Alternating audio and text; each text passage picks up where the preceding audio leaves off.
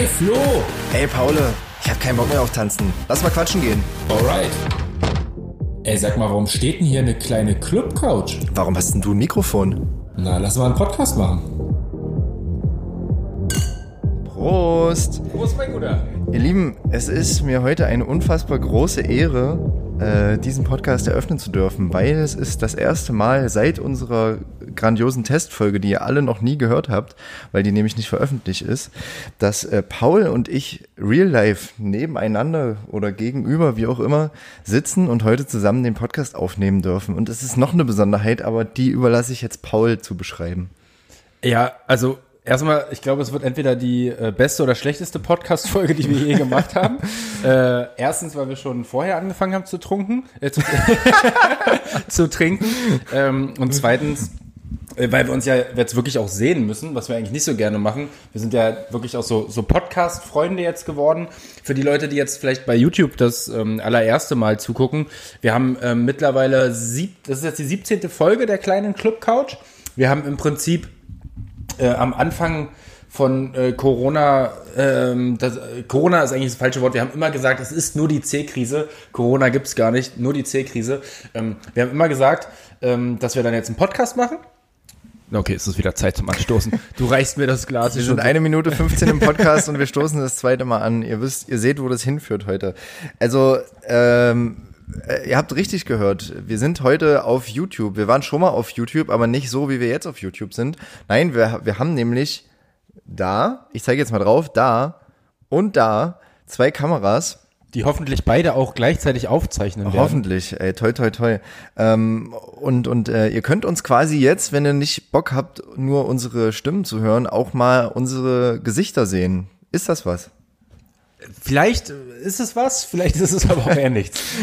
Wir werden das ja äh, nachher. Ihr könnt das ja in dem Fall jetzt wirklich auch in die in die YouTube-Kommentare schreiben. Ansonsten könnt ihr das natürlich gerne auch an unsere ähm, Clubcouch E-Mail-Adresse äh, schicken, podcast at die kleine clubcouch.de. Da könnt ihr uns gerne direkt schreiben.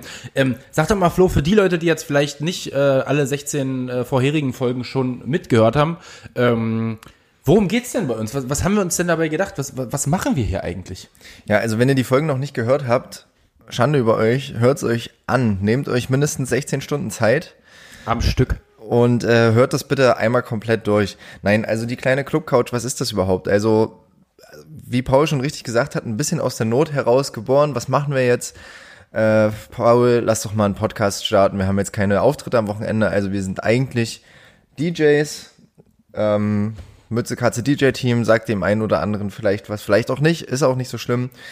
Äh, jeder hat noch äh, irgendwie eine richtige Arbeit und hat noch ein Solo-Projekt und so. Also wir sind am Wochenende viel unterwegs als Entertainer. Seit hunderten Jahren und wir kennen uns bestens aus und wir haben uns äh, im Prinzip gedacht, ähm, dass ich, dass das glaube ich für viele Leute ähm, viele Sachen immer so mystisch sind oder auch falsch äh, beladen mit, mit Vorurteilen. Und wir haben gedacht, äh, wir versuchen mal die Club- und Veranstaltungsbranche so ein bisschen von innen heraus ähm, euch näher zu bringen. Wie ist es, DJ zu sein? Ähm, wie ist es, ähm, generell Entertainer zu sein, auf Bühnen zu stehen, vor Leuten äh, zu stehen? Wie ist es für Entertainer, wenn jetzt gerade Corona ist? Ähm, also es äh, ist schon relativ umfangreich. Wir haben uns vorgenommen, dass wir äh, im Prinzip vom großen Star ähm, über einen klassischen DJ bis hin zur Putzfrau auch wirklich äh, mal wirklich alle ähm, involvierten Menschen nach und nach hier ähm, ja präsentieren wollen oder ähm, Chance äh, Chance geben wollen, dass sie äh, quasi mal ihren Bereich so ein bisschen darstellen können. Und das finden wir super, super spannend, weil ich glaube, dass äh, sowohl ähm, ein großer Star als auch äh, eine Klofrau über Partys euch äh, sehr, sehr viele äh, Sachen erzählen kann. Und ja, es ist ja irgendwie so das äh, kleine Lieblingshobby, ne? Also neben Sex ist äh, Feiern ja eigentlich unser kleines Lieblingshobby. Äh, von daher ähm, glaube ich, ist es sehr, sehr spannend. Wen hatten wir denn alles schon da? Das wollte ich nämlich gerade sagen. Also äh, erstmal, wir, wir entzaubern das Ganze ein bisschen für euch, ja. Also DJ Mystik hin und her. Nope, hier gibt's Fakten, Wahrheiten und Klarheiten. Und ähm, wie du schon richtig gesagt hast, Paul, wir hatten schon ein paar Gäste und zwar schon ein paar sehr namhafte. Was machst du denn hier eigentlich? Ich mach's mir jetzt bequem das auf ist der ein richtiger. Das ist jetzt ein richtiger YouTube-Moment. Also spätestens jetzt solltet ihr umschalten auf YouTube, weil Paul hat sich hier gerade schon sehr lassiv auf, auf dem Sofa hier platziert. Ich weiß nicht, wohin das noch führt. Also äh, Der Wein steht ja bereit. Weißt du eigentlich, wie ich heute äh, zu dir gekommen bin? Also Na, mit dem Zug. Mit dem Zug. Und deswegen bist du auch besser vorbereitet, weil du hast so ein richtig geiles Stativ. ähm, mein Stativ hat einfach in den Koffer nicht mehr reingepasst. Also ähm, stellt uns hier echt vor Herausforderungen, aber wir haben sie angenommen und ich hoffe, dass äh, meine Audiospur nachher nicht ganz so bescheiden klingt. Naja, also ich bin, ich äh, bin nicht nur besser vorbereitet, ich finde, ich bin auch besser angezogen. Aber nur, äh, lass uns Kennt kurz, ihr Apache z- 207? Es ist wirklich, er kopiert den. Ihr müsst euch, müsst ihr euch Das stimmt nicht, Apache kopiert mich. Also das, das muss man mal sagen. Das ist geil. Aber lass uns zurückkommen zu den Gästen. Vielleicht hat Apache ja irgendwann auch mal Bock, äh, hier bei uns zu sein. Oh, das wäre, das wäre. Äh, wir hatten auf jeden Fall schon echt namhafte Leute dabei. Also zu nennen ist da auf jeden Fall Jasmin Wagner, aka Blümchen. Äh, also unfassbare Ehre, dass die junge Frau äh, bei uns zu Gast war. Wir hatten DJ OGB am Start, wir hatten Sputniker Lars am Start, der beim MDR Sputnik Radiomoderator ist. Wir hatten OGB am Start, hatten DJ Tim Bayer am Start, der so ein große Newcomer-Nummer im EDM-Bereich ist. Also wirklich schon, schon richtig Du coole DJ Leute. Blondé vergessen. DJ Blondé natürlich, ja, tut mir leid. Ähm, es, es werden immer mehr und äh, wirklich die Liste wird immer länger. Kim Noble war eigentlich auch schon einmal dabei. Da hat leider die Technik versagt. Ähm, das steht noch auf unserer Liste, das nachzuholen. Dafür habe ich ja. ihm gerade noch mal kurz eine Schelle gegeben. Also, Ja, ja. ja, ach, na, es, es, gibt, es gibt ja von Zeit zu Zeit immer mal so ein paar Zwischenfälle. Mal ist Paul schuld, mal bin ich schuld. Äh, so ist das Wir halt. haben auf jeden Fall schon ordentlich gelitten äh, in 16 Folgen Podcast. Es ist ja wirklich Neuland für uns, wenn man so sagen darf. Ähm, wir hatten schon äh, jetzt zweimal das Vergnügen, nee, dreimal das Vergnügen, dass wir eine ganze Sendung aufgezeichnet haben und dann im Nachhinein das Mikrofon, äh, weiß ich nicht, verzerrt geklungen äh, ist und äh, ver- verzerrt geklungen ist. Oh Mann, also ich habe irgendwie das Hattest Ge- du nicht mal irgendwas in dachte- dem Bereich studiert? ich dachte, ja, ja, ich dachte aber, dass mich dieses Podcast auch so ähm, verbal weiterbringt, aber es ist wirklich eigentlich eher das Gegenteil der Fall. Weiß ich nicht. Müsste ich mir jetzt nochmal Folge 1 anhören und gucken, äh, wie die Entwicklung ist. Ähm, also ich hoffe, wir haben uns zum Positiven entwickelt. Wenn wir so Gäste haben bei uns in der Show, ähm, dann lassen wir die immer in so ein, in so ein ähm, fiktionales oder auditives Freundebuch eintragen. Kennt ihr noch früher aus der Schule vielleicht diese Freundebücher? ähm, wo man eingeschrieben hat, sein Lieblingsessen und sein Lieblingstier und das mein bester Freund und so. Und sowas ähnliches haben wir hier für die kleine Club-Couch, aber eben als äh, Club-Tauglichkeitscheck verpackt. Und äh, wir dachten, wir stellen uns die Fragen heute einfach mal gegenseitig, weil wir stellen die immer nur unseren Gästen.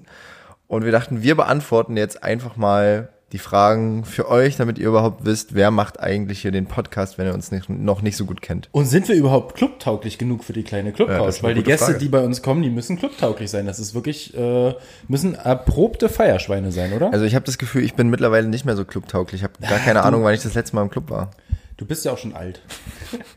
Obwohl du eigentlich der Jüngere von uns Jetzt beiden bist. die Alterskeule Aber ich habe tatsächlich das Gefühl, dass Flo innerhalb von Corona äh, doch älter geworden ist, als er eigentlich ist. Ja, also ich bin älter geworden. Das passiert mir täglich, dass ich älter werde.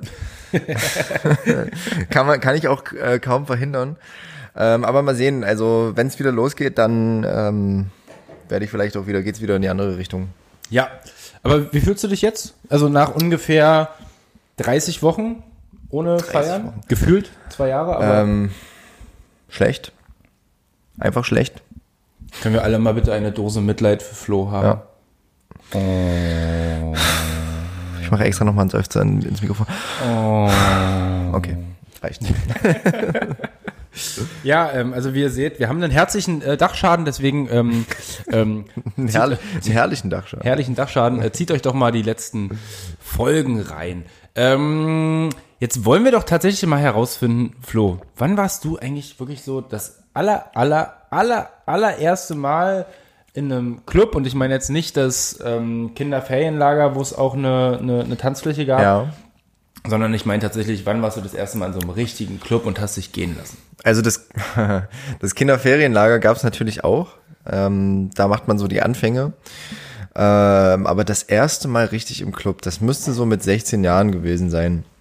Ähm, Das darf man doch noch gar nicht. Mit 16 in einem Doch, Club? P P16 freitags ähm, so. ist Kiddie Night, wie man heute sagen würde. Und das war aber für uns das Größte früher, wenn wir äh, in den Club fahren durften. Und bei uns in der Gegend, kommt quasi aus der Kleinstadt, da gab es so zwei, drei Clubs maximal, die man so erreichen konnte. Und da wurde immer ein Großraumtaxi gemietet, alle rein, jeder ein Zehner, ab zur Disco.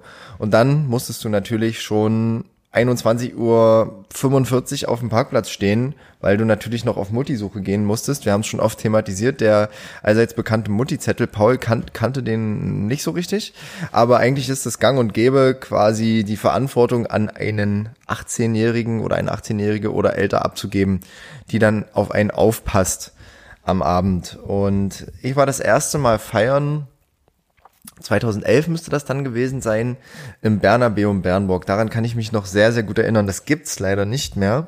Aber es war ein legendärer Club, den ähm, ja alle gefeiert haben und alle aus der Region waren dort am Wochenende, entweder am Freitag oder am Samstag. Und ich kann mich noch richtig gut daran erinnern, wie wir das erste Mal nach Muttis gesucht haben. Also Muttis, ne? Die Du uns den, die uns den Mutti-Zettel ausgefüllt haben. Und das waren echt drei super nette Mädels.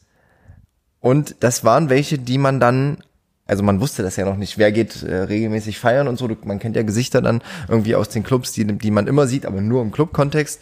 Und das waren welche, die hat man dort immer gesehen. Und das war so nett, dass die uns den ausgefüllt haben. Also das, das war so viel Glück einfach. Ich hätte niemals damit gerechnet. Also die, die äh, anderen Abende und so, also es gab Abende, wo das schwieriger war. Also wir haben uns ja einfach damals schon auch so mit 16 ungefähr einfach reingemogelt irgendwie in den Club. Ich weiß auch eigentlich gar nicht mehr so richtig, wie das, wie das passiert ist. Mutti-Zettel gab's irgendwie nicht. Ich weiß, es wurde dann irgendwie auch mal äh, aktuell, dass viele Leute das gemacht haben, aber wir waren irgend, uns hat irgendwie niemand gefragt und wir waren auf einmal drin im Club. Bei uns ist mir gerade so eingefallen, das Bernabe und Bernburg, das war auch legendär, weil das war bekannt für billige Drinks. Ähm, also die Musik, das ist so krass, die feiere ich heute noch, ähm, weil es wirklich geile Musik war und äh, da gab's Wodka E für ein Euro. Was für Musik gab's da?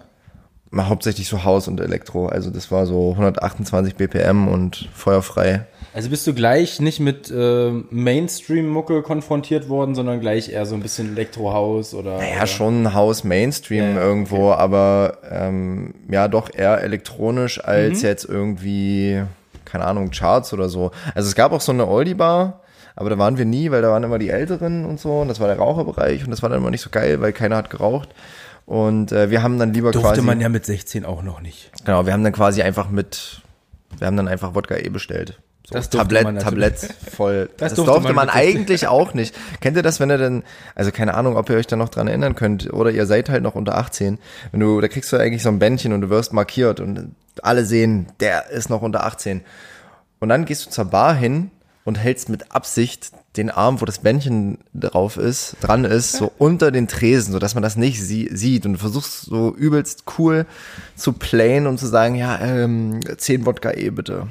Und äh, Der Barkeeper wusste eigentlich ganz genau, dass die Türsteher das Bändchen immer an den rechten Arm, den du versteckt hast, gemacht hast. Und eigentlich wusste der ganz genau, was Sache ist. ja, ja, Aber wollte natürlich auch Shots verkaufen. so ist Weil, das. äh, ne, 10 Shots sind 10 Euro. Ja, es waren wirklich nur Shots, ne? Wenn man an Wodka denkt, denkt man eigentlich an so einen klassischen Longdrink, aber das waren wirklich nur so 01er Gläser. Ey, da hat man mal so zehn Stück von Zeug, weggeräumt. um das Zeug für einen Euro anbieten zu können, musst du schon wirklich auch wahrscheinlich den billigsten Schrottfusel mit nicht, nicht so Zeug, was sich Red Bull oder so nennt, sondern wie nennt sich das? Effekt zum Beispiel. Effekt zum Beispiel. Wobei das gar nicht das billigste ist, also Booster und so ein Scheiß. Oh, ja, ja. Oh, jetzt habe ich ins Mikrofon gerülpst so ein bisschen. Ich hoffe, das hat man nicht gehört. Echt jetzt? Ich glaube wirklich, also es reißt heute hier komplett ein. Ähm, aber wir versuchen trotzdem den Bogen zu kriegen. Äh, war das, war das äh, auch gleich irgendwie einer deiner, deiner Liebling Lieblingsclubs dann früher oder? Es gab ja nicht so viel Auswahl. Also die Zicke in Egeln hat man irgendwie erst später entdeckt. Und die hat man dann erst vor allem entdeckt, als das Bernabeum irgendwann geschlossen hat. Und ich glaube, so eins zu eins, alle aus Bernburg ähm, sind dann nach Egeln gepilgert und ähm, ich die glaub- Crowd wurde übernommen. Ich würde auch behaupten, dass es nachhaltig gut für dich war, dass du nicht gleich in Egeln gelandet bist, Ja, weil ich also wer Egeln äh, die wilde Zicke kennt, der weiß ganz genau, was da abgeht. Ähm, ich glaube, da ist man als Frischling, Tanzfre Tanzflächenfrischling ähm, auf jeden Fall einer harten Probe erstmal ausgesetzt. Naja, da bist du, da bist du völlig verstört, glaube ich. Das äh, ist eine harte Nummer. Ja, aber äh, hast du, hast du irgendwie heute einen, einen Lieblingsclub, wo du sagen würdest, ey, boah, das Ding ist so fett, da würde ich echt jetzt vor allem gerade nach so einer langen Feier, äh, ja, Pause mal irgendwie wieder hin? Jein, also es gibt ein paar nette Clubs, die ich einfach mag, aber es geht äh, hauptsächlich darum, dass ich die Leute dort mag. Ähm, wo ich aber sagen würde, als Club, hm, ja, kann man machen, muss man aber nicht. Ähm, also da geht es mir dann tatsächlich eher um die Leute, die ich dort treffe. Aber es gibt so Clubs, wo ich einfach gerne mal hinwollen würde. Und ähm, das wären zunächst erstmal alle Clubs auf Ibiza. Also würde ich jetzt gar keine, alle, würde ich jetzt gar keinen ausschließen. Und ich würde unbedingt gerne mal ins Bootshaus nach Köln. Wir hatten es schon mit äh, Tim Bayer, der hat es nämlich auch als einen seiner Lieblingsclubs ähm, identifiziert. Und da möchte ich auch unbedingt mal hin. Da, da haben wir ja äh, für nächstes Jahr, wenn dann hoffentlich wieder alle äh, Clubs geöffnet sind, dann doch auch irgendwie einen ganz schönen Plan, oder? Wir haben so viele, also wirklich, wenn ich jetzt nochmal die Folgen alle zurückhöre, was wir schon für Pläne gemacht haben mit unseren Gästen, mit uns gegenseitig, was wir alles machen wollen. Also ich glaube, ich muss das nächste Jahr komplett wir- ich glaub- aussetzen und Ich glaube, wir mussten mit Lars vom MDR mussten wir feiern gehen, mit Blümchen mussten wir feiern gehen, mit DJ Blondé müssen wir feiern gehen. Also quasi eigentlich mit jedem Gast, mit Tim Bayer müssen wir ins Bootshaus. Eigentlich dürfen wir keine Gäste mehr einladen, weil sonst wird 2021 ziemlich ungesund. Wird zu voll, ja, genau. Ja. Aber wir machen es trotzdem, weil es ist halt unser Leben. Und ähm, ja, wa- wa- was, was, was spielst du eigentlich so privat? Also, also was ist privat? Als du, du hast ja, du bist ja Teil vom Mütze Katze Projekt. Ähm, für die Leute, die da draußen das nicht kennen, ähm, im Prinzip ist es eine wilde, äh, ein wildes Party-Duo, ähm, was alles zwischen 90ern und 2000ern und Trash und Bad Taste und äh, ganz viel Konfetti schießen, ganz viel Show, ganz viel Mitmachspaß, ganz viel ins Publikum gehen und so weiter. Ähm, also auf jeden Fall nochmal ein ganz, ganz anderes Konzept als ein reines DJ-Projekt. Ähm, wir gehen halt so ein bisschen mehr noch in Richtung Show.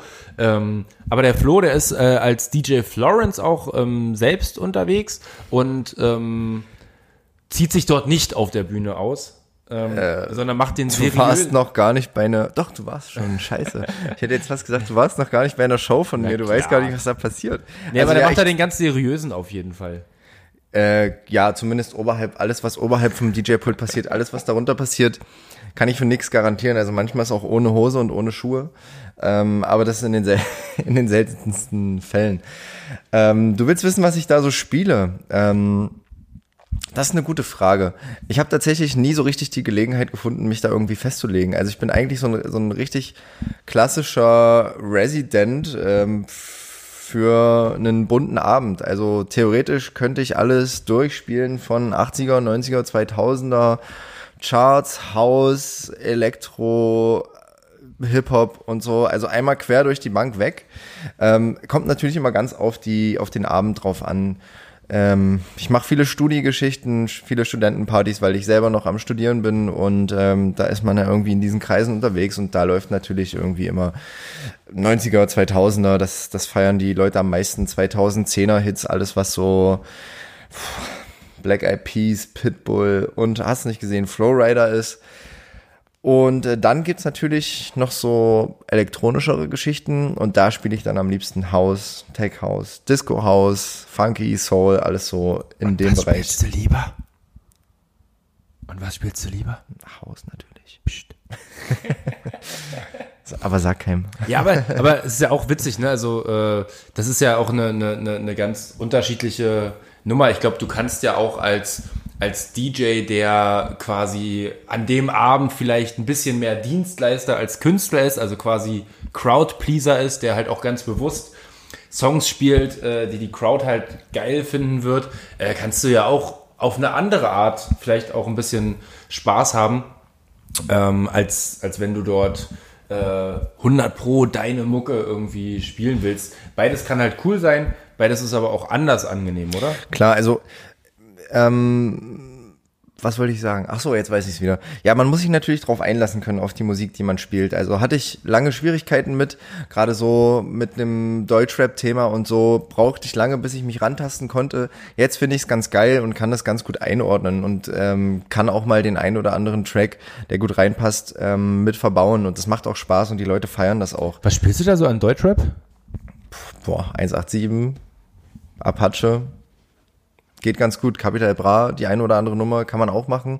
Also das ist dann schon cool. Man, wie gesagt, man muss sich drauf einlassen können, muss so ein bisschen das Maß halten und was aber ganz wichtig ist, du darfst den Leuten nicht immer nur geben, du musst von den Leuten auch ein bisschen nehmen. Und ich meine damit, dass du die Leute auch ein bisschen herausfordern musst, dass du halt auch mal den einen oder anderen unbekannten Track spielst, den du vielleicht geil findest, aus dem Hausbereich, aus dem elektronischen Bereich dass man eben so ein bisschen die Leute auch fordert, ja. Also Club ist ja nicht nur eine Einbahnstraße, sondern zwischen Crowd und DJ. Da muss eben so eine äh, Synergie entstehen oder so eine Wechselwirkung entstehen, wo man ein, das ist ein Geben und Nehmen. Also ja, das ist nicht nur DJ, ist nicht nur Dienstleister. Das ist ganz, ganz wichtig für euch da draußen äh, mal zu verstehen, dass ähm, man sich als DJ auch einfach mal freut, wenn Leute auf Musik reagieren, die sie vielleicht gar nicht kennen.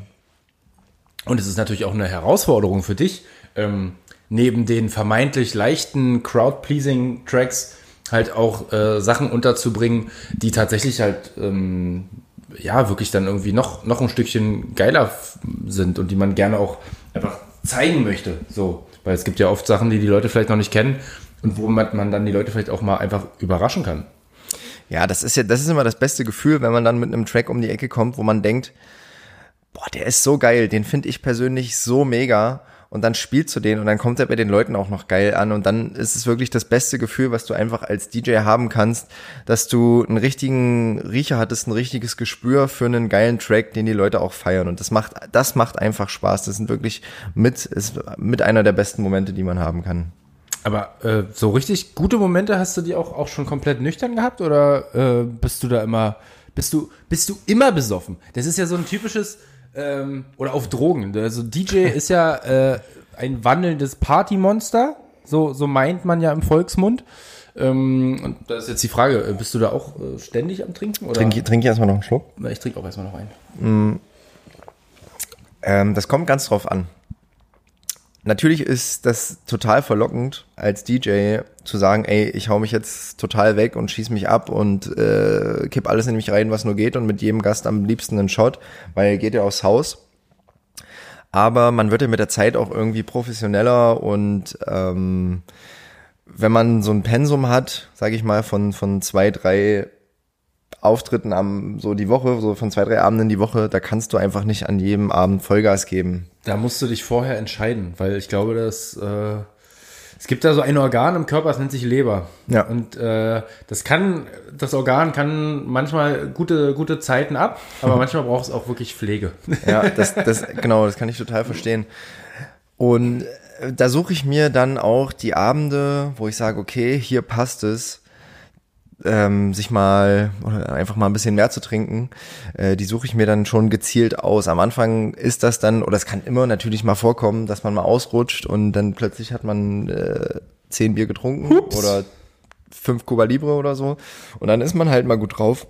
Kann alles vorkommen, aber es ist natürlich deutlich kontrollierter geworden. Und wenn man als DJ ist man ja dann doch irgendwo Dienstleister oder hat einen Auftrag eben vom Veranstalter und da versucht man dann natürlich sich entsprechend zu verhalten. Also da kannst du ja nicht irgendwie die Star-Allüren raushängen lassen und sagen, ey, alles scheißegal, ich bin hier der Größte und, ähm, und mir ist alles egal. Und Wann hast, wann hast du das erste Mal aufgelegt? wann habe ich das erste Mal? Das hat sich so entwickelt. Ähm, also das war so die Zeit Tomorrowland 2012, wo so diese legendären Aftermovies von diesem Festival rauskamen. Und mit dieser Mucke, also diese Mucke hat mich einfach begeistert zu der Zeit. Die EDM-Mucke äh, Anfang der 2010er, das war einfach geil, wie der Vibe war von dem Festival, wie die Leute drauf waren, wie die das gefeiert haben, wie das so langsam gewachsen ist. Man hat das beobachtet und es, die Mucke kam nach oben und kam im Radio und plötzlich war das das Ding einfach EDM. Und ähm, daher kam das so ein bisschen die die, die Leidenschaft zum Auflegen und dann hat man sich mal so für 50 Euro so ein Mini-Mischpult gekauft und äh, mal so ein paar Sachen versucht.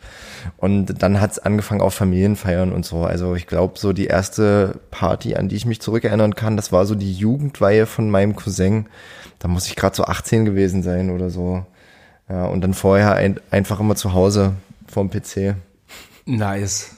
Äh, und gab's da damals auch äh, irgendwie so, hattest du so, so Promis oder, oder, oder DJs oder, oder generell Stars, die du irgendwie einfach nur äh, mega gut fandest, in die du fast sogar so ein bisschen verliebt warst?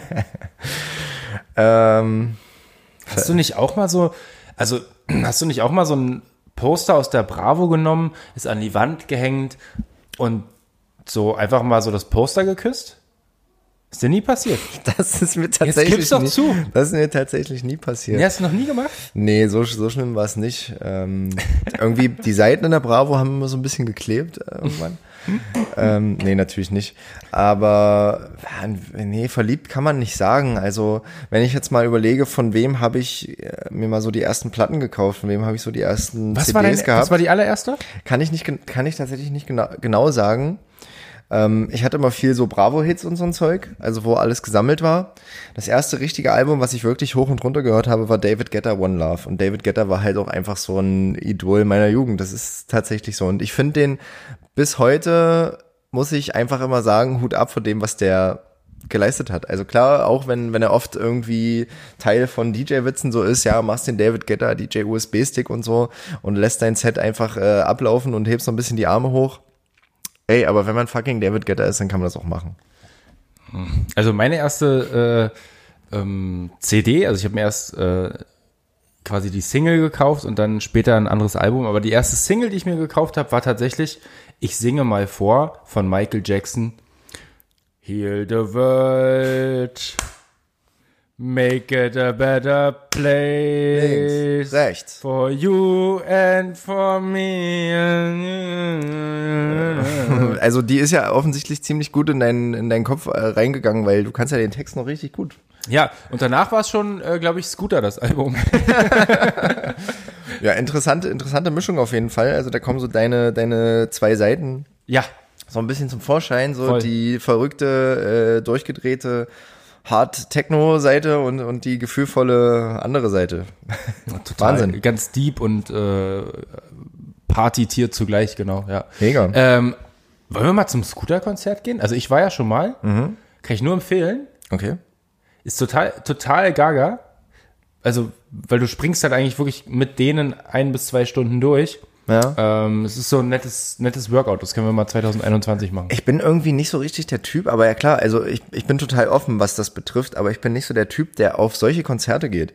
Also ich kann mich nicht erinnern, dass ich jemals, jetzt außerhalb mal von Festivals und so, da, da guckt man sich das natürlich an, aber dass ich jemals auf einem elektronischen Konzert war. Also das sind wirklich echt immer nur Bands und so, wo ich hingehe. Bands, Popkünstler und Wir, wir, und müssen, sowas. wir müssen 2021, wenn alles wieder stattfindet, definitiv deinen Horizont erweitern. Ich glaube, äh, ich werde mir das mal so ein bisschen auf die Fahne schreiben. Mhm. Ähm, es gibt auf jeden Fall Sachen, die du mal gesehen haben musst. Klar. Auch mal so zu einem Konzert gehen, nicht immer nur feiern und saufen. Habe ich auch gar keine Zeit für, für Feiern und Saufen. Ich sorge dafür, dass die Leute eine gute Zeit haben, die feiern und saufen. Ja, stimmt natürlich. Das ist auch irgendwie eine negative Seite am DJ-Dasein, oder? Man denkt sich nämlich vorher immer, ey geil, ich bin ja dann die Party.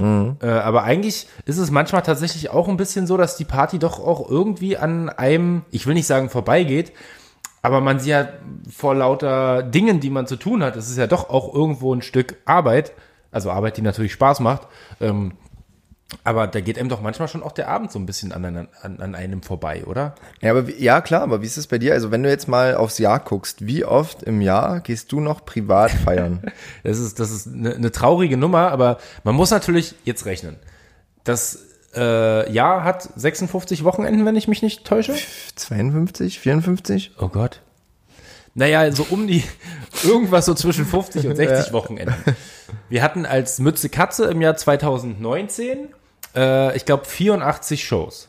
Ja. So, das alles aufgesplittet auf äh, die verschiedenen Teammitglieder, die es ja bei Mütze Katze gibt. Ähm, muss man trotzdem sagen, hatte ich, glaube ich, so um die 35 Shows. Das heißt, von diesen 50 bis 60 Wochenenden bleiben halt nur noch äh, Sagen wir mal 15. 15, ja. 15 übrig. Mm, Und wenn du aber an den anderen Wochenenden durch die Gegend gereist bist, gefeiert hast und natürlich dich auch um den Schlaf gebracht hast und dann vielleicht auch alle zehn Male mal ein Bier zu viel getrunken hast, ähm, dann, dann äh, hast du davon dann auch irgendwie erstmal so ein bisschen genug, was auch irgendwie voll schade ist, weil man ja eigentlich selber gerne auch feiern gehen würde, aber man hat dann halt einfach auch irgendwie nicht mehr die Kraft. Und es gibt natürlich andere. Machst die du dann- lieber mal ein freies Wochenende dann quasi zwischendurch? ja, ich glaube, man braucht halt unbedingt auch mal so diesen Ausgleich. Also klar, ich habe einen Hund und da werde ich eh gezwungen, irgendwie rauszugehen, aber ich gehe halt auch mittlerweile echt einfach gerne mal irgendwie vier, fünf Stunden irgendwie wandern, spazieren oder sonstiges, ähm, einfach um mal rauszukommen. Kurze, kurze Frage. Wir haben eine kleine Rubrik, ähm, die sich nennt Das Beste. Die habe ich vor einer Folge, vor zwei Folgen, vor zwei Folgen, glaube ich, bei Tim Bayer äh, eingeführt. Das Beste, was man machen kann, nachdem man von einem anstrengenden Wochenende mit Mütze Katze oder vom Auflegen nach Hause kommt. Das ist wie der, wie der Gerichtsmediziner. Als erstes musst du duschen gehen. du musst dir, du musst dir, du musst dir diesen Club und so, das musst du erstmal abwaschen. Das ist, finde ich, essentiell. Und ich glaube, mh, eine der besten Sachen ist auf jeden Fall erstmal viel Kaffee, ein geiles Frühstück und dann halt wirklich irgendwo draußen in der Sonne ähm, sitzen und sich von der Sonne den Alkohol aus der Haut schwitzen lassen. Auch gut. Auch gut. Ich find's geil, nach Hause zu kommen, Sonntagnachmittag, 17 Uhr, sich ins Bett zu legen, eine Pizza zu bestellen, die Pizza am Bett essen und schlafen. Ab 19 Uhr schlafen bis Also du, morgens bist, du, durch. du stellst dich einfach tot. Das ist so geil, wirklich. Ey, also es tut mir dann auch immer leid, so ein bisschen für meine Freundin und so, aber die ist da total verständnisvoll. Und wirklich, ich komme hier nach Hause, schmeiß alles in die Ecke, zieh noch nicht mal meine Sachen aus. Ich lege mich einfach ins Bett rein. Dann wird online kurz noch so mit einem Auge offen Lieferando oder irgendein anderen Lief anderer Lieferdienst eine geile, fettige Pizza. Halbe Stunde ist die Pizza da, Pizza weg, zwischen im Bett und dann einfach pennen. Das ist irgendwie, ja. Aber es ist, das ist tatsächlich, Was ist das? Ist das was, was wolltest du sagen? na, man, man, man hat ja, man braucht ja einen Ausgleich. Also früher gab es ja Sven Feth, der nach einem Dreivierteljahr auf Party und Drogen äh, sich immer ein Vierteljahr Auszeit irgendwo in Indien, in irgendeinem Tempel, Kloster, was auch immer, mit äh, der inneren Reinigung und was weiß ich nicht gesucht hat. Ja, Sven Ähm, Feth kann sich das auch leisten. Ja, ähm, aber so wir, wir fahren dann halt in die Natur oder du legst dich halt komplett tot ähm, ins, ins Bett, nachdem du sechs, sieben, acht Stunden die Nacht einfach 95 äh, Dezibel laute oder lauter Musik um die Ohren gebrettert bekommst, lauter betrunkene Leute, also ja sehr viel Action halt einfach gehabt hast und ich glaube, da ist es ganz natürlich, dass man dann einfach sagt, okay, ich stelle mich tot, ich muss das jetzt irgendwie wieder ausgleichen. Apropos 95 Dezibel, ich habe gar keine Ahnung von solch, von den, von dieser, von dieser Skala. Nee, also ich kann es dir sehr gut äh, äh, beschreiben, Ja. weil häufig ist, glaube ich, 95 Dezibel tatsächlich so eine Grenze, Okay. ähm, ab der auch viele Boxen, äh, Anlagen dann irgendwann äh, verzerren und scheiße klingen. Und als DJ ist man ja häufig geneigt, man möchte ja eigentlich natürlich möglichst viel Energie rüberbringen. Wie kriegst du das natürlich leichter hin, indem du die Sound. Musik Ach so, lauter drehst? ja. Äh, das sollte man aber dann auch nicht unbedingt äh, allzu sehr ausweiten, weil sonst klingt das auch ganz schnell einfach scheiße. Aber äh, womit kann man das dann vergleichen, so 95 Dezibel? Es gibt ja immer so diese Vergleich, 95 Dezibel ist 140 Dezibel ist gleich dieses und jenes. Das sind sieben Flugzeugträger. Wie, wie, wie sie einfach dastehen oder was? Da ist ja dann kein, kein Geräusch da. Ich, ich äh, gebe jetzt hier einfach mal bei Google so nebenbei äh, ein, wie laut sind 95 Dezibel. Eine Holzfräsmaschine. Habe ich, äh, benutze ich täglich? Äh, gut, deswegen habe ich das auch extra rausgesucht. Ähm, also im Orchesterknaben, äh, im Orchestergraben sind 90 Dezibel. Und im Schützengraben? Die Motorsäge hat 110 Dezibel. Oh, das ist laut. Ja. Äh, Schlagzeug-Rockkonzert hat 110 Dezibel auch, steht hier. Ach krass. Naja. Schlagzeug-Rockkonzert. ist das äh, so Safri-Duo dann, oder? Äh, ja. Okay. Das haben sie bei Also nur Safri-Duo quasi. Gibt's nicht. Google sagt, äh, hat die Wahrheit gesagt. Safri-Duo hat 110 Dezibel. Bam, bam, bam. Ach, geiler Song, ey. Da habe ich richtig Bock gleich. Ey, ein Glück, dass wir heute noch, ähm, noch mal auflegen dürfen. Haben wir heute eigentlich noch seriösere Themen oder wie, wie ist das? Ja, wäre nicht schlecht, ne? Wir, ey, wir sind jetzt schon über eine halbe Stunde am Quatschen.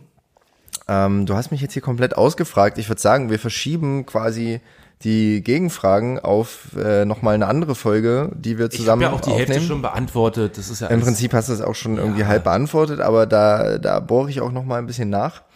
Ähm, ja, lass uns doch mal zur Serie. Siehst du, ich merke den Wein. Der kommt Serie? Jetzt. Serie? doch hier nicht- wir sind nee, wir sind kein Serienpod, wir sind kein Serienpodcast. Nee, ich, ich, ich merke den Wein schon. Ich, ähm, hier, lass uns mal anstoßen. Ähm, der ist nämlich schon fast leer hier auf YouTube, ihr könnt sehen. Es, das Problem, was, wir hatten, es gibt ja die Grundregel, kein Bier vor vier. Ähm, also mussten wir Wein trinken. Und Wein schlägt bei Flo leider immer ein bisschen schneller an. Und deswegen ähm, wird es ab sofort nur noch witziger. Kein, Und deswegen kein, wie sagt man, kein, kein Wein vor Zweien oder so? Also das ist jetzt schon nach zwei irgendwie. Wie auch immer. Also ich glaube, es ist legitim, weil heute ist Samstag und ja. Ich glaube, es Stimmt, geht, geht ausnahmsweise mal auch zu diesem festlichen nicht Ereignis, dass wir hier einfach so zusammensitzen können. Ähm, ich meine, ich bin ja aus Berlin, du bist aus Halle. Ähm, ich würde am liebsten tatsächlich, glaube ich, jedes Mal mich zum Podcast auch wirklich direkt mit dir treffen. Ähm, aber nachdem ich jetzt gesehen habe, dass der, der ICE tatsächlich eine Stunde zehn braucht bis zu dir, das ist mir einfach zu weit. Kannst dich ja mal versuchen, ins Auto zu setzen, da brauchst du doppelt so lange. Ähm, deswegen, der ICE ist schon, ist schon ganz nett, aber klar, kann ich total verstehen, weil wir nehmen ja manchmal auch zu Zeiten auf, äh, das kann sich keiner vorstellen. Und da dann extra noch irgendwie zueinander zu fahren. Und ich finde die Distanz auch ganz gut. Also ich finde, du bist, du sitzt mir auch ein bisschen zu nah dran jetzt auch gerade. Also, aber das geht halt gerade nicht anders wegen, wegen dem Kamerasetup und so. Das müssen wir jetzt leider mal berücksichtigen. Ähm, wir haben noch ein seriöses, boah, ich, wirklich, ich muss, Wir haben, wir Ich- haben ich noch einen richtig seriösen Gast heute. Genau, mehr oder weniger. warte, Hol, fang doch mal an. Genau. Okay. Also wir haben noch einen seriösen Gast heute und ein seriöses Thema. Ähm, ich, muss mich, ich muss mich richtig hier festkrallen. Ich sitze in so einem Sessel mit so Lehnen. Ich muss mich richtig in den Lehnen festkrallen, damit ich mich jetzt, damit ich mich hier ordentlich ausdrücken kann. Okay, ich versuche mich jetzt zusammenzureißen. Ähm, wir haben noch ein Thema, nämlich auch hier direkt verortet in Halle, lokal die Uniklinik. Äh, die führt nämlich eine Studie durch. Ähm, die nennt sich Restart 19 zu ja, dem Thema, wie können eigentlich Großveranstaltungen, Sportveranstaltungen, Konzerte und dergleichen in einer Zeit wie der C-Krise jetzt gerade stattfinden. Und das ist mega spannend. Die organisieren ähm, ein Konzert mit Tim Bensko mit 2000 Leuten, wenn ich das richtig verstanden habe, die sich quasi freiwillig melden können. Also man muss dafür auch nichts bezahlen. Das heißt, wenn ihr Bock habt, guckt einfach mal Uniklinik Halle, Restart 19. Ihr könnt euch bewerben. Das Ganze findet ähm, Ende August statt. Tim Bensko for free. Genau. Plus die Handballer vom ähm, DHFK Leipzig aus der ersten Bundesliga, die irgendwie, habe ich mir sagen lassen, das Pausenprogramm, die Pausenbespaßung übernehmen. auch? Ich hoffe nicht, dass die singen, weil Handballer können erfahrungsgemäß nicht so gut singen. Vielleicht so ein paar Fangesänge oder sowas, das, das kann ich mir vorstellen. Ole. Genau. Und äh, mega spannend auf jeden Fall diese Studie. Und wir haben ähm, gesprochen mit dem Leiter dieser Studie, Dr. Stefan Moritz von der ähm, Uniklinik in Halle.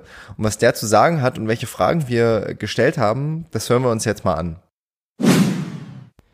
Ja, hallo Herr Moritz. Schön auf jeden Fall, dass Sie sich äh, Zeit genommen haben, uns da äh, mit einzuführen in die Studie. Und äh, wir haben auch hier schon die erste Frage für Sie.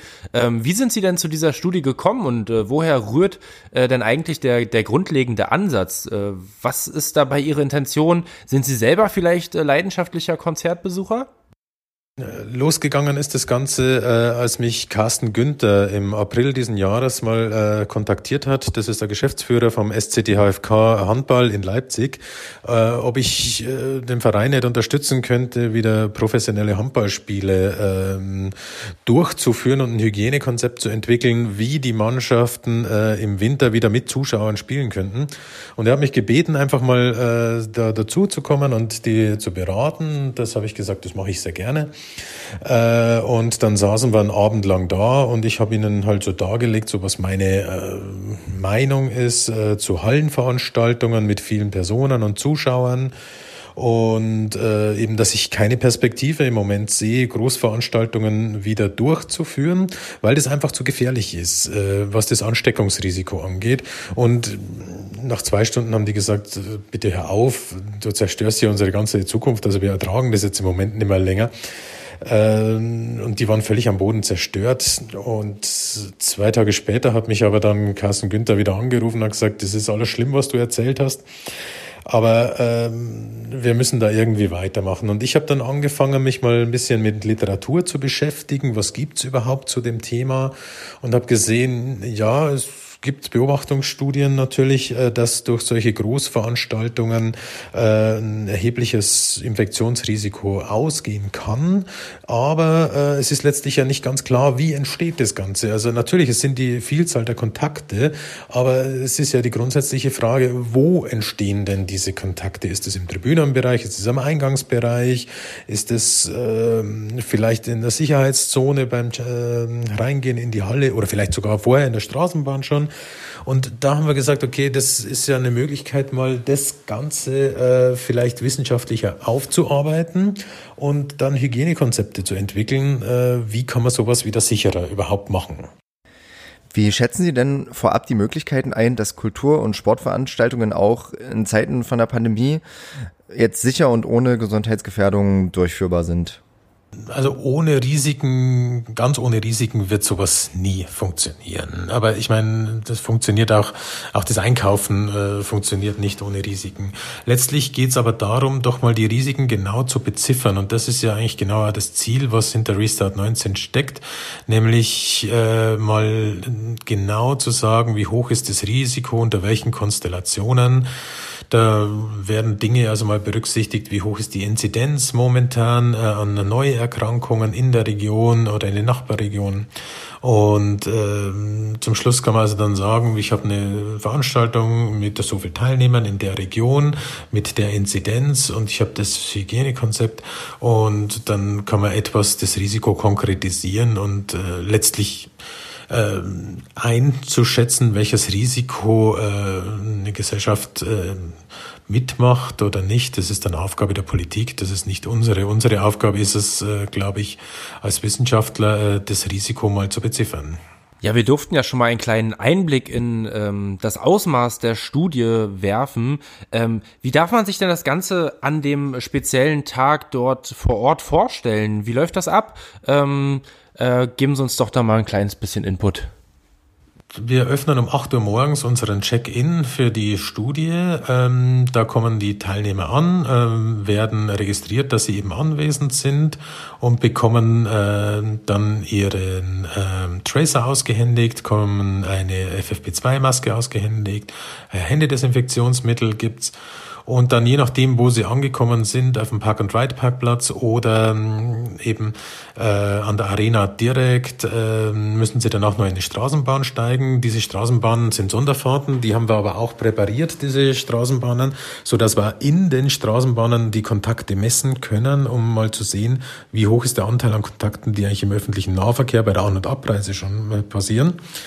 Und deswegen sind wir auch dankbar, dass sich viele jetzt angemeldet haben, die wirklich über die Park-and-Ride-Parkplätze äh, kommen wollen. Ja, und dann kommen die an der Arena an und an der Arena gibt's erstmal einen Kaffee äh, und äh, ein Frühstück äh, und äh, um 10 Uhr ist dann der eigentliche Einlass und das ist dann wie bei einer normalen Konzertveranstaltung, äh, geht dann los um 11 Uhr. Dann kommt das erste Szenario. Das ist das Szenario, so wie es vor der Pandemie einfach war.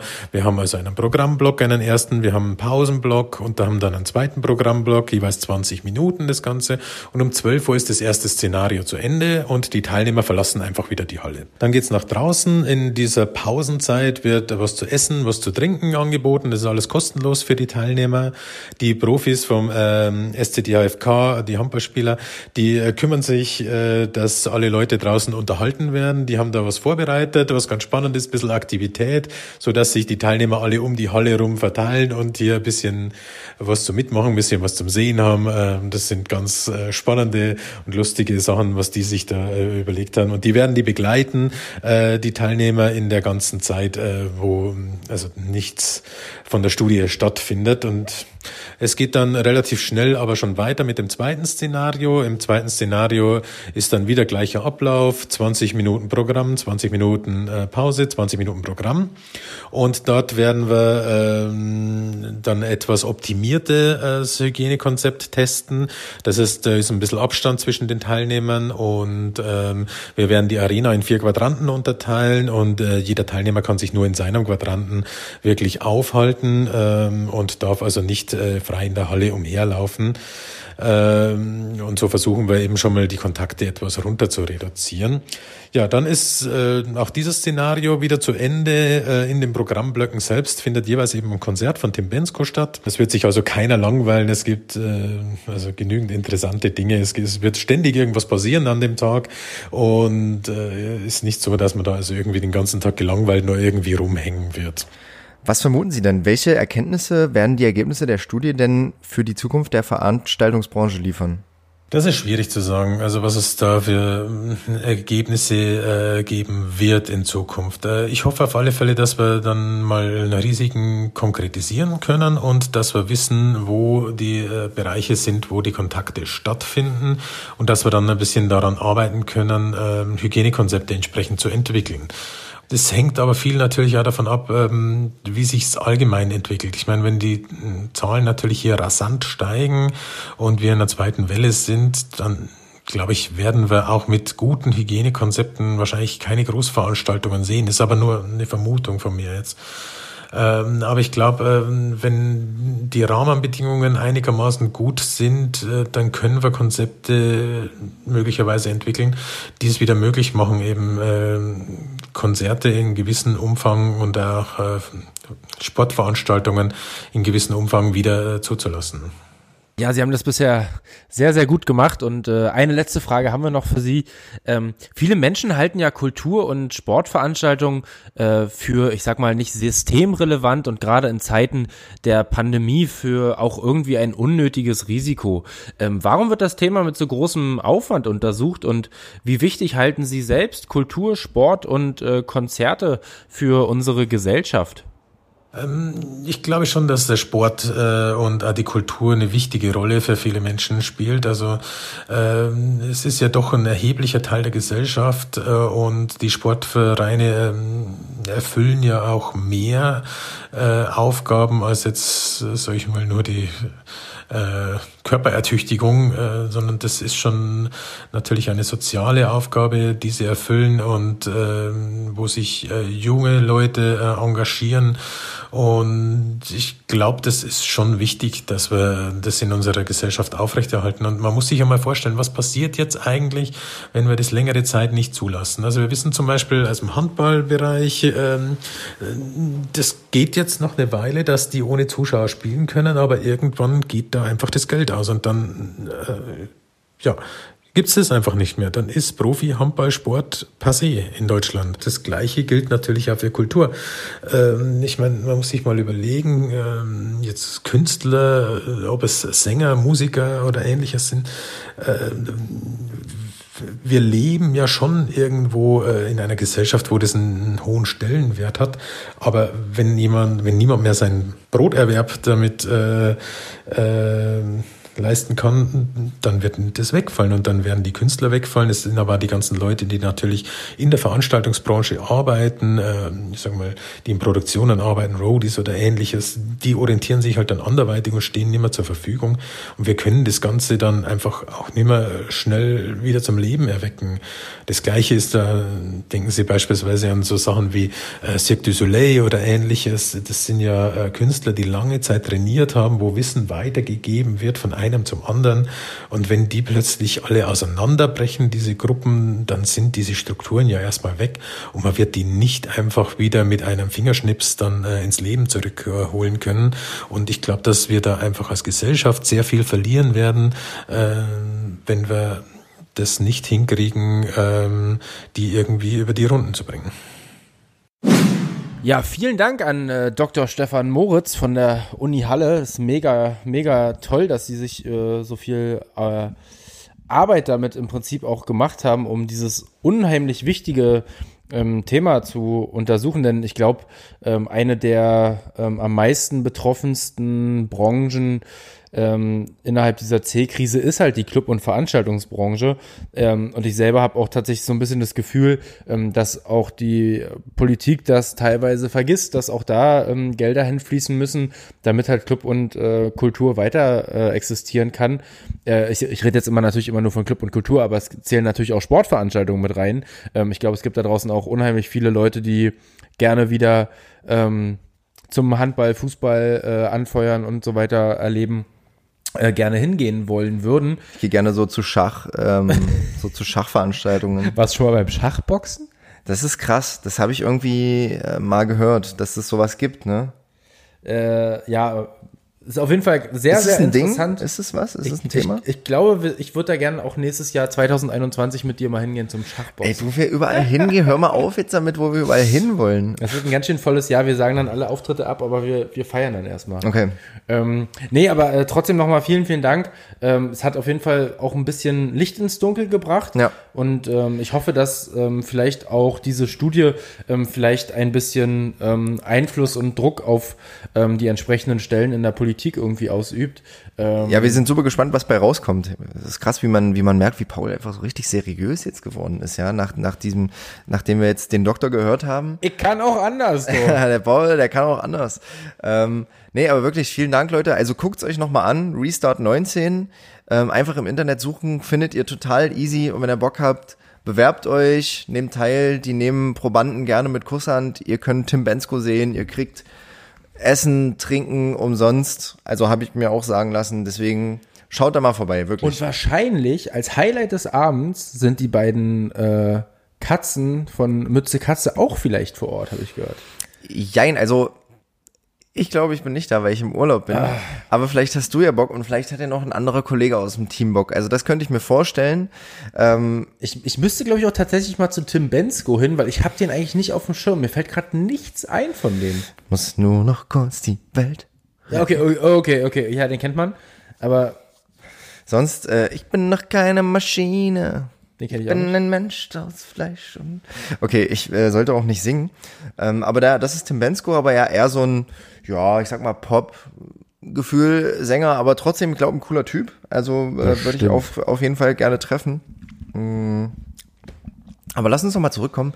Wir waren vorhin so ein bisschen beim Club-Thema und ich hatte dich gefragt, ähm, wie oft du eigentlich im Jahr noch privat feiern gehst. Und dann wollte ich in dem gleichen Zug auch noch fragen, ob das denn überhaupt noch cool ist, privat wegzugehen und als Gast in einem Club zu sein, weil als so DJ-Act, man bewegt sich ja doch anders in einem Club, ne? Man ist viel freier, man geht in Backstage, man geht dahin, man, man schnackt mit den Barleuten, mit dem Veranstalter und hat ja dann doch irgendwie eine hervorgehobene Stellung, mehr oder weniger, auf der man sich auch ausruht. Und kannst du dich dann wieder zurückversetzen in so einen also sorry, ich will keinem zu nahe treten, aber in so einen Normalo-Gast, der einfach so einen Abend da verbringen will? Ja, auf jeden Fall. Ich glaube, ich genieße es sogar, weil ich glaube, diese, diese Rolle des äh, besonderen Menschen, nur weil, nur in Anführungsstrichen, weil man jetzt irgendwie ähm, da der Entertainer und Hauptgast äh, oder, oder Haupt, äh, die Hauptperson vielleicht als, wenn man da der Main Act an so einem Abend ist, ähm, dann irgendwie ähm, das, das fühlt sich auch immer so ein kleines bisschen befremdlich an. Äh, wir versuchen ja auch selbst immer so die Grenze zwischen, zwischen Publikum und äh, Künstler einfach zu verschieben, indem wir, ich, ich, also ich kenne jetzt selbst keinen DJ, der äh, einfach ins Publikum rennt und mit den Leuten zusammen tanzt und mit den Leuten trinkt. Das ist schon eher ungewöhnlich. Wir versuchen da auch so ein bisschen diese Grenze ein bisschen aufzubrechen und zu verschieben, weil eigentlich sind wir alle total entspannte Leute und haben gar keinen Bock da uns irgendwie ähm, besser positioniert zu fühlen oder sonstiges. Also ich gehe auf jeden Fall sehr gerne alleine feiern und genieße dann auch tatsächlich diese, ja, diese Normalität. Verstehe ich total. Also Was manchmal. ich aber, was ich, Ja. was ich aber viel, viel schlimmer finde, ist, wenn du privat feiern gehst, dass du die Fehler äh, viel, viel schneller mitbekommst. So, du siehst halt, wenn, weiß ich nicht, die Leute zu lange an der Garderobe brauchen, wenn du einfach unfähige Barkeeper vor dir hast, ja. ähm, wenn der DJ, also du hörst es natürlich noch zehnmal besser raus, wenn der DJ irgendwie äh, mal sich im Takt verspringt oder sowas. Ähm, ja, Ja, man wird ja als, als äh, DJ, der einfach viel auf Partys und Veranstaltungen unterwegs ist, nicht nur zum musikalischen Profi, aber jetzt mal mit, mit viel äh, Anführungszeichen sozusagen. Man wird ja nicht nur zum DJ-Profi, dass man viele Sachen einfach hört und ein Gefühl für Musik kriegt und für die Crowd kriegt, sondern halt du kriegst ja ein Gesamtgefühl für Veranstaltungen. Wie du dann schon richtig sagst, man sieht das natürlich. Man sieht, wie sind die Barkeeper drauf, wie läuft das alles, wie ist die Crowd, wie ist der Vibe und so. Und klar, manchmal hat man, wenn man auftritt an dem, an einem Abend, eine totale Distanz zu allem. Und das ist das ist nicht cool. Also es ist immer besser, wirklich irgendwie eher da zu sein an einem Abend und dann auch nochmal auf die Tanzfläche zu gehen und nochmal ein Vibe aufzuschnappen und so. Und gerade bei Mütze Katze macht das einfach mega viel Spaß, weil viele Leute einen gar nicht ohne das Kostüm erkennen. Also wer Mütze Katze nicht kennt, es ist halt wirklich ein krasses Kostüm, was ähm, uns ja verkleidet in irgendeiner Form. Und wenn du dann auf die Tanzfläche gehst, so Die Hard Fans erkennen das natürlich. Aber es macht einfach Spaß, sich unter die Leute zu mischen. So. Ja, mega. Oder? Das ist schon auf jeden Fall geil, auf jeden Fall. Wenn man, wenn man genau weiß, man steht in einer halben Stunde oder Stunde irgendwie selbst auf der Bühne Ja. und kann aber vorher so undercover äh, quasi nochmal die, die Leute inspizieren äh, und gucken auch, wie sie, wie sie auf manche Songs reagieren. Kriegst ja manchmal schon auf jeden Fall einen, einen Vibe mit, in welche Richtung das geht. Ob die Ja. Leute heute eher, weiß ich nicht, äh, Bock haben, mehr den Techno-Stiefel irgendwie auszupacken ähm, oder irgendwie doch lieber die alten Boyband- und Girly-Nummern hören wollen. Ähm, ich finde, das ist essentiell wichtig. Ich kann mir aber gar nicht, ich habe letztens irgendwie mit einem Kumpel ge geschnaggelt, ähm, der hat, der ist zu einem, zu, zu, der geht wirklich zehn Minuten, bevor der sein DJ-Set anfängt, betritt er den Club. Das heißt, er kommt an, legt seine Tasche in die Ecke, holt seinen, seine Platten, USB-Stick, was auch immer raus, geht direkt nach vorne, fängt an. Mal abgesehen davon, dass du ja gar nicht mitbekommst, was in der Stunde vorher vielleicht auch an Musik geliefen, ge ge- gelaufen ist, weil du, das ist ja ein, eines der größten Probleme, dass man ja niemals äh, irgendwie zwei, zwei Songs an einem Abend oder sogar dreimal den gleichen Song spielen sollte, weil das ja die Leute einfach nur nervt. Ähm, wenn du aber nicht da bist, kriegst du das natürlich nicht mit. Da brauchst du doch eine, locker eine halbe Stunde von deinem Set, um überhaupt erst mal reinzukommen und äh, das Gefühl aufzunehmen für die Leute und was wollen die hören und worauf haben die Bock und so. Oder er ist halt so ein krasser, ich, ich weiß ja nicht, von wem du redest, oder er ist halt so ein krasser Künstler, der sagt, ist mir alles egal und die Leute sind nur wegen mir da und die haben gefälligst zu meiner Musik zu feiern. In dem Fall ist es tatsächlich so. Äh, in dem Fall ist es wahrscheinlich auch so, dass äh, derjenige sich den Luxus erlauben kann, zu sagen kann, ich diktiere heute, was heute Mhm. Okay. hier für, für äh, Sachen gespielt DJ werden. Diktator. DJ Dictator. Äh, ähm, aber der macht auf jeden Fall äh, dann trotzdem seine Sache ja gut. Mhm. Ne? Also ich denke mal schon, dass er sich vorher darüber informiert, auf was für einer Party er landet ähm, und weiß, in welche musikalische Richtung das gehen kann. Aber ich denke mal, äh, es könnte schon auch mal pein peinliche Momente geben, wenn irgendwie der DJ vorher äh, zwölf Minuten vorher, bevor er äh, eintrifft, irgendwie ihm den ersten Song oder sowas, äh, sein Intro wegspielt. Ähm, das könnte schon extrem unangenehm werden. Ja, hat der, hat der Blondet äh, sehr, sehr anschaulich erzählt, dass es, dass sowas öfter mal passiert. Ja. Aber also für so eine Einstellung, äh, wie dein, dein Kollege oder von dem du jetzt erzählt hast, ähm, hattest, hast, hat, hat, hat, hat, wie auch immer, ähm, braucht man, was ich sagen will, dafür braucht man auf jeden Fall ähm, dicke Eier. So, also Cojones. genau, ist nicht nur äh, DJ Dictator, sondern auch DJ Dickschwanz. Äh, Okay, es, wird- es wird es wird ja schon wieder zu schlüpfrig jetzt. Ich habe ich äh, ich habe ich habe einen kurzen Themenwechsel. Äh, wir, sind- wir bewegen uns nämlich schon auch, glaube ich, ähm, weit aufs Ende zu oder nah ans Ende ran, wie auch immer. Ähm, ich hatte letztens so einen Gedanken und ich würde gerne mal wissen, was du dazu denkst. Ich versuche es zu beschreiben. Es ist relativ, ich glaube, es ist schwer zu verstehen. Ähm, Ich hat gebe mir Mühe. Genau. Stell dir vor, du bist in einem Club mit deinen Freunden oder allein oder zu zweit, so mit ein paar Freunden. Aber Hauptsache im Club. Genau, und du lernst jemanden kennen, irgendeinen coolen Dude oder eine andere Freundesgruppe und ihr sympathisiert und es läuft geil und ihr tut euch zusammen und es ist ein geiler Abend, aber ihr kennt euch eigentlich nicht. Und ihr habt einen geilen Abend zusammen, diese zwei Gruppen, und erlebt mega geilen Scheiß, so einfach über den Abend hinweg im Club.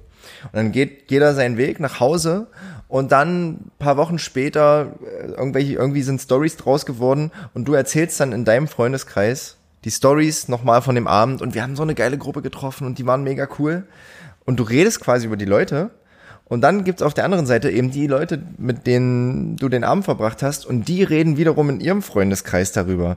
Und ich dachte so, wie krass ist das denn? Du erlebst irgendwelche Geschichten zusammen und jeder redet übereinander, aber man weiß es gar nicht voneinander und hat so seine Stories für sich gemacht. Weißt du, hat so sozusagen seine Geschichte geschrieben und, und jeder redet dann für sich darüber. Ich, ich fand das so verrückt Und oftmals irgendwie. ist es ja wie bei Stille Post, oftmals sind die Geschichten ja dann verschieden. Ja, Weil ja. wenn die Erlebnisse halt wirklich äh, von einem krassen Abend waren, dann waren sie vielleicht unter Einfluss von Alkohol oder sonstigem. Äh, und dementsprechend äh, ist da ja die Wahrnehmung vielleicht auch etwas verschwommen. Äh, deswegen müsste man sich ja eigentlich verpflichtend nochmal zu einem äh, Austausch danach treffen. Oder? Genau, das habe ich nämlich auch gedacht. Also ich finde das, ich finde das super spannend. Also das muss man mal, muss man drüber nachdenken. Du erlebst halt irgendwas und die andere Person, dein Gegenüber, hat das ja auch erlebt. So und der hat das aber vielleicht anders erlebt und eigentlich, man kennt sich halt nicht und jeder erzählt das irgendwie für sich anders. Und eigentlich müsste man sich nochmal treffen und das nochmal miteinander auswerten, aber man, man kennt sich eben nicht. Und das, das ist irgendwie Aber total würdest du das verrückter machen? Würdest du das so, hier hast du meine Nummer?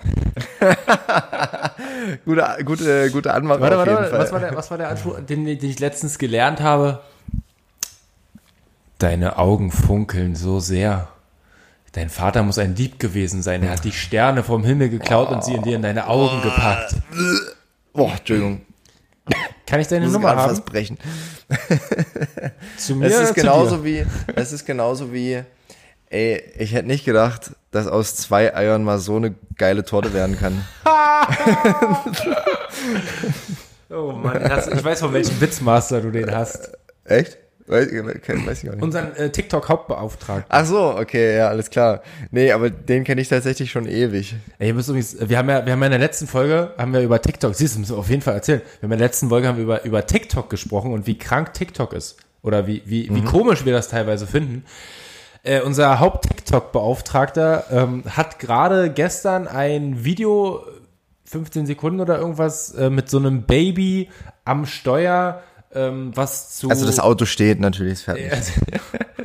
aber es bewegt trotzdem das Lenkrad, ähm, äh, steht und da so eine kurze, witzige Animation mit so einem ähm, Baby gemacht.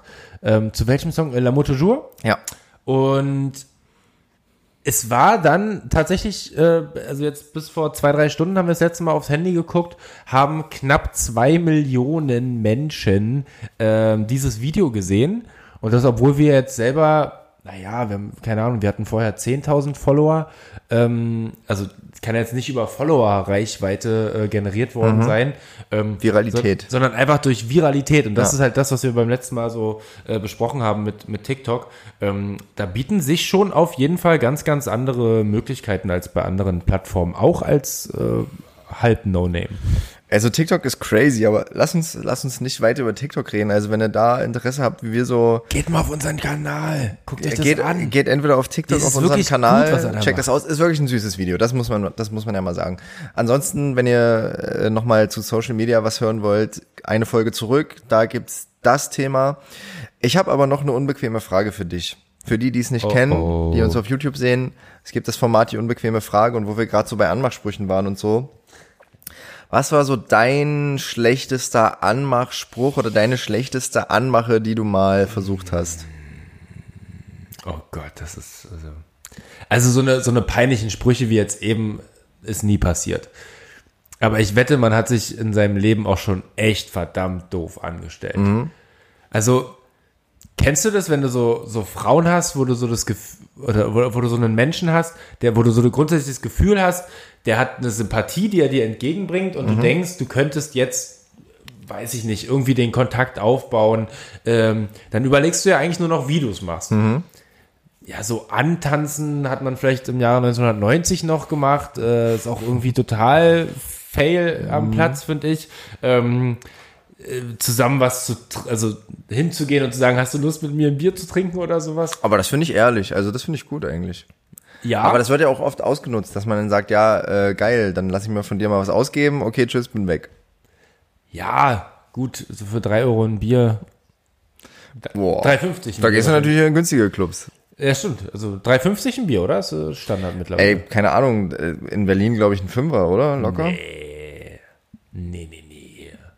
Na, 3,50. Na, okay, okay. 3,50. Äh, 3,50. Wir können ja mal den Was letzte internationalen Preis? Bierdurchschnitt im Club äh, auswerten. Letzte Preis. Was Play? Für ein Sterni 2. okay. ähm, äh, jedenfalls hat man ja dann äh, trotzdem auch immer dieses, also man weiß ja nicht, wie man es anstellen soll. Ich glaube, ich habe das noch nie gemacht. Ich glaube, ich, also doch wahrscheinlich, aber wahrscheinlich hat es nie funktioniert, äh, so dass Mhm. ich irgendwie finde ich, muss das immer passieren einfach. Okay. Also Aber was war, also okay, wenn du das nicht, wenn du das nicht mit einer unangenehmen oder unbequemen Situation beantworten kannst, was war denn so die schlechteste Abfuhr, die du mal bekommen hast? Gibt's da eine Situation? Also es gab, ja, also ich kann mich jetzt nicht mehr im Detail dran erinnern. Es gab mal äh, S-Bahnhof Janowitzbrücke, da war unten direkt am Wasser ein Club, der hieß Safe Tea. Das war so ein, so ein Hip-Hop-Club. Mm, Der war auch mega cool, also damals zumindest äh, für unsere, für unseren Horizont. Wir waren ja noch jung.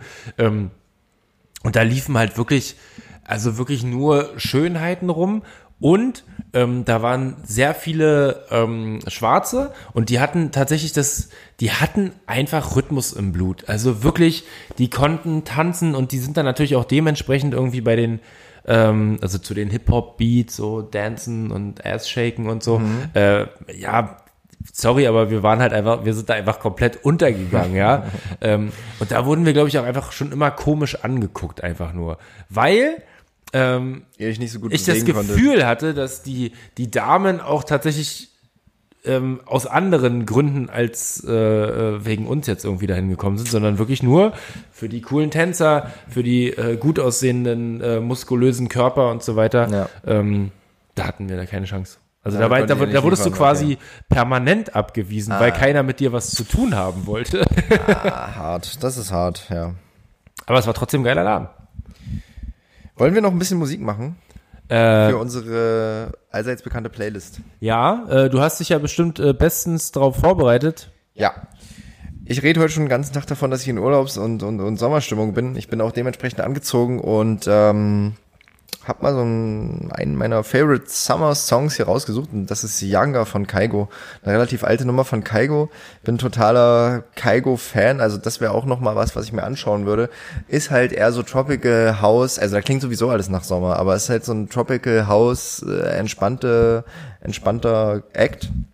Künstler, Produzent, was auch immer. Aber ich feiere den einfach, weil der einfach, es ist einfach schön. Also die Musik ist einfach schön. Ich weiß gar nicht, was ich äh, sonst noch dazu sagen soll. Ähm, ich pack das auf die Playlist und habe auf jeden Fall Bock auf Sommer. Haben wir den hier schon auf unserer Playlist? Nö.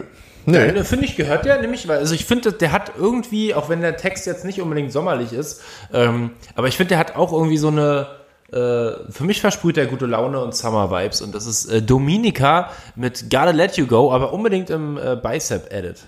Ist das dieses Gotta let you. go. Ach nee. Gotta let you go. Okay, doch. Ah ja, okay. Genau, dann weiß ich, welcher das ist, ja. I gotta let you go. Ich Gotta finde, der- der auch eine Million Mal gesampelt jetzt auch im Nachhinein. Also Ja. es ist ein richtig, äh, richtig bekanntes. Ich schreibe mir Ein direkt Brett. auf. Gotta let you go. Ja, pack das mal rauf auf die Playlist und Mhm. ich glaube, dann sind wir jetzt auch äh, echt vollkommen übers Ziel hinausgeschossen heute mit Fall, dem ja. 17. Äh, Podcast von der kleinen Club Couch. Ähm, vielen, vielen Dank auf jeden Fall nochmal an die Uni Halle, ähm, dass sie extra für uns die Oder an die Studie, Uniklinik, besser gesagt. Äh, dass sie extra für uns die Studie aufgesetzt haben. Äh, vielen Dank nochmal. damit wir hoffentlich bald äh, wieder, wieder feiern gehen können. Ähm, Die Ergebnisse, sorry, die Ergebnisse werden auch exklusiv nur hier präsentiert. Die kann man nirgendwo dann sehen, sondern nur hier im Podcast. Frau Merkel äh, wird uns dann quasi auch anrufen und fragen, wie es denn aussieht und wir werden ihr dann sagen, alles Und wir cool. schreiben dann zusammen Konzept. Ja. Ist, ist alles cool, wir können wieder feiern, Ja, sage genau. ich. Okay. Ähm, ja, und alle Leute, die jetzt das erste Mal bei, bei YouTube dabei waren, äh, wenn ihr die letzten 16 Folgen nachholen wollt, ähm, dann empfehle ich euch Spotify. Es hat auch einen ganz großen Vorteil, denn ihr müsst unsere Fratzen da nicht sehen. Äh, könnt ihr einfach nur Kopfhörer ins Ohr oder einfach irgendwie ähm, über Siri Bluetooth-Box. Bluetooth-Box, was auch immer am Strand, äh, in der Sauna oder im Schwimmbecken hören. Ähm, Im Schwimmbecken, aber nur mit ähm, wasserdichten Zeugs. bitte.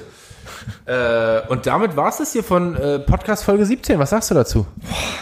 Ey, es hat mir mega Spaß gemacht. Das stimmt nicht. Ein bisschen Spaß gemacht.